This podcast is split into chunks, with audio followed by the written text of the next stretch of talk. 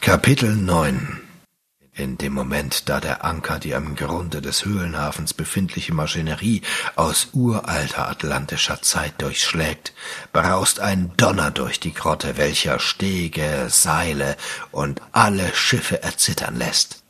Dann, gerade als man glauben könnte, es wäre vorbei, geschieht es. Eine gigantische Explosion tief unter den Schiffen hebt jäh den Wasserspiegel um mehrere Meter. Etliche Schiffe werden gegen die Höhlenwände gespült, Stege werden fortgerissen, und ein jeder greift, wonach er kann, um nicht in den tosenden Fluten sein Leben zu lassen. Auf einer gewaltigen Woge wird die Klunkerkiste wie durch ein Wunder durch die schmale Einfahrt nach draußen gespült.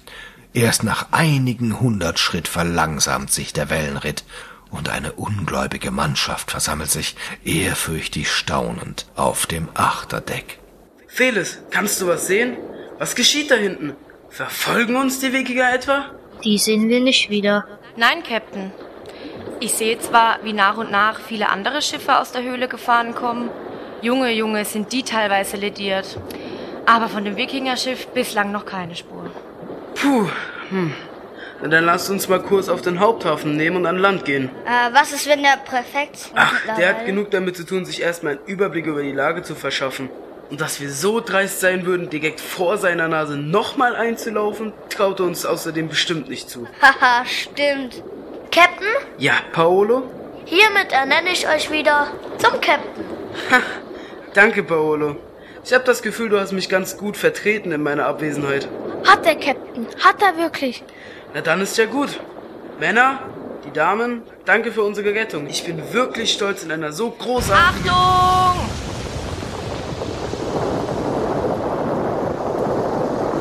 Das darf doch nicht wahr sein. Beim weißen Aal. Eine Handvoll gigantische Risse zieht sich fast bis zur Kuppel der Höhle empor. Ja, und schon haben sich zwei gigantische Felsbrocken gelöst und sind ins Meer gestürzt. Jungs, wie das brodelt. Männer, alle auf eure Position. Ich möchte nicht hier sein, sollte der ganze Berg samt Palast einstürzen. Man muss sein Glück ja nicht über Gebühr herausfordern. Männer, die Winkelsumme im Dreieck beträgt immer 180 Grad. Was sind wir? Äh, Pythagoras? Ach, Algenkrütze. Wie ging der Spruch nochmal? Während die Klunkerkiste langsam in Richtung Port Imperial segelt, stürzt tatsächlich noch unter dem Donnern und Bersten tonnenschwerer Felsbrocken das Dach der Grotte ein.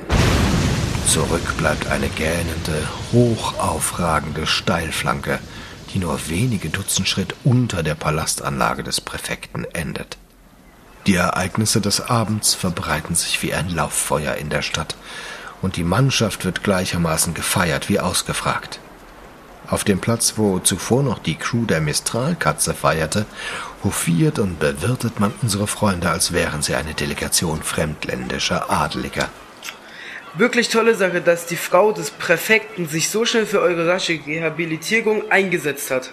So lässt es sich gleich viel entspannter schmausen. Das kannst du laut sagen, Cat. Ja, echt stark, dass sie sich so ganz klar gegen die Machenschaften ihres Gatten ausgesprochen und die Anschuldigungen gegen mich entkräftet hat. Da müsste ich aus lauter Dankbarkeit ja glatt mal meine Aufwartung machen. Viton, Was los, kleiner Mann? wie hat denn Elnois das gemacht mit dem Tor nach Atlantis? Tja, also wenn ich's recht verstanden habe, lag das Geheimnis wohl darin, dass Elnois die Schriftzeichen in der Höhle verstehen und lesen konnte. Und er wusste, dass um dieses ganze Tordings zu aktivieren, ein bestimmter Schlüssel nötig war. Und den hatte er zufällig. Du errätst nie woher. Ich, ich weiß es. Darf ich sagen? Na? Bestimmt hat er irgendwo im Dschungel einen Schatz gefunden. In einer Pyramide oder so. Nicht nur oder, sondern ganz genauso. Die Pyramiden dienten wohl als Kultstätten zur Verehrung der Atlanter. Jedenfalls wurde mit diesem Schatz, er sah ein bisschen so aus wie eine Zuckerdose, irgendwas am Grunde des Höhlenbeckens aktiviert. Und dann kam dieser schillernde Nebel. Und in den musste man reinfahren und dann kann man irgendwo auf der Welt raus? So scheint es, ja. Verrückt. Aber frag mich bitte nicht, wie genau das vonstatten ging. Ich habe versucht, möglichst wenig mit unseren Peinigern zu plaudern. Wer nicht? Ja, aber jetzt lass uns feiern. Feiern, dass wir alle zusammen sind und wohlauf. Feiern, dass... Bitte? Hm? Ihr seht so, so unglücklich aus. Ich bin nicht traurig, mein Freund. Nur ein bisschen wehmütig. So schön die Zeit bei euch auch war. Ich habe wirklich nie so viel Frieden verspürt, wie auf den Planken der Klunkerkiste werde ich euch verlassen. Nein. Oh, Vitor.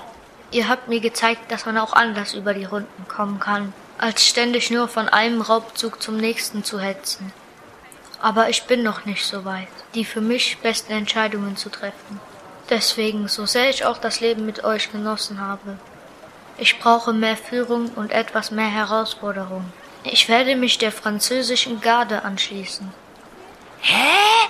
Hahaha, ihr hättet eure Gesichter sehen sollen. Borsche, Du pass ja auf. so Oh, an der ein Nase Glück. herumzuführen. Geht ihr jetzt doch nicht, was? wie Kannst du du uns das nur Mach antun? doch sowas nicht. Äh, habt ihr schon gehört?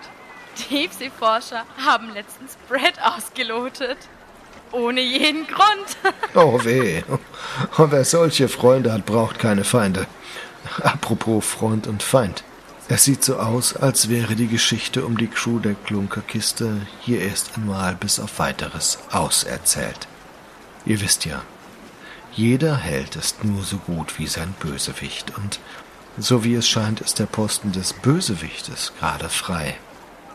Sicher werden unsere Freunde die Reste der Surströmming-Ladung noch erfolgreich nach Nassau liefern, aber ob das eine Geschichte wert ist? Naja, einerlei. Ähm, Captain, Ja? es war mir eine Ehre. Danke. Ganz meinerseits.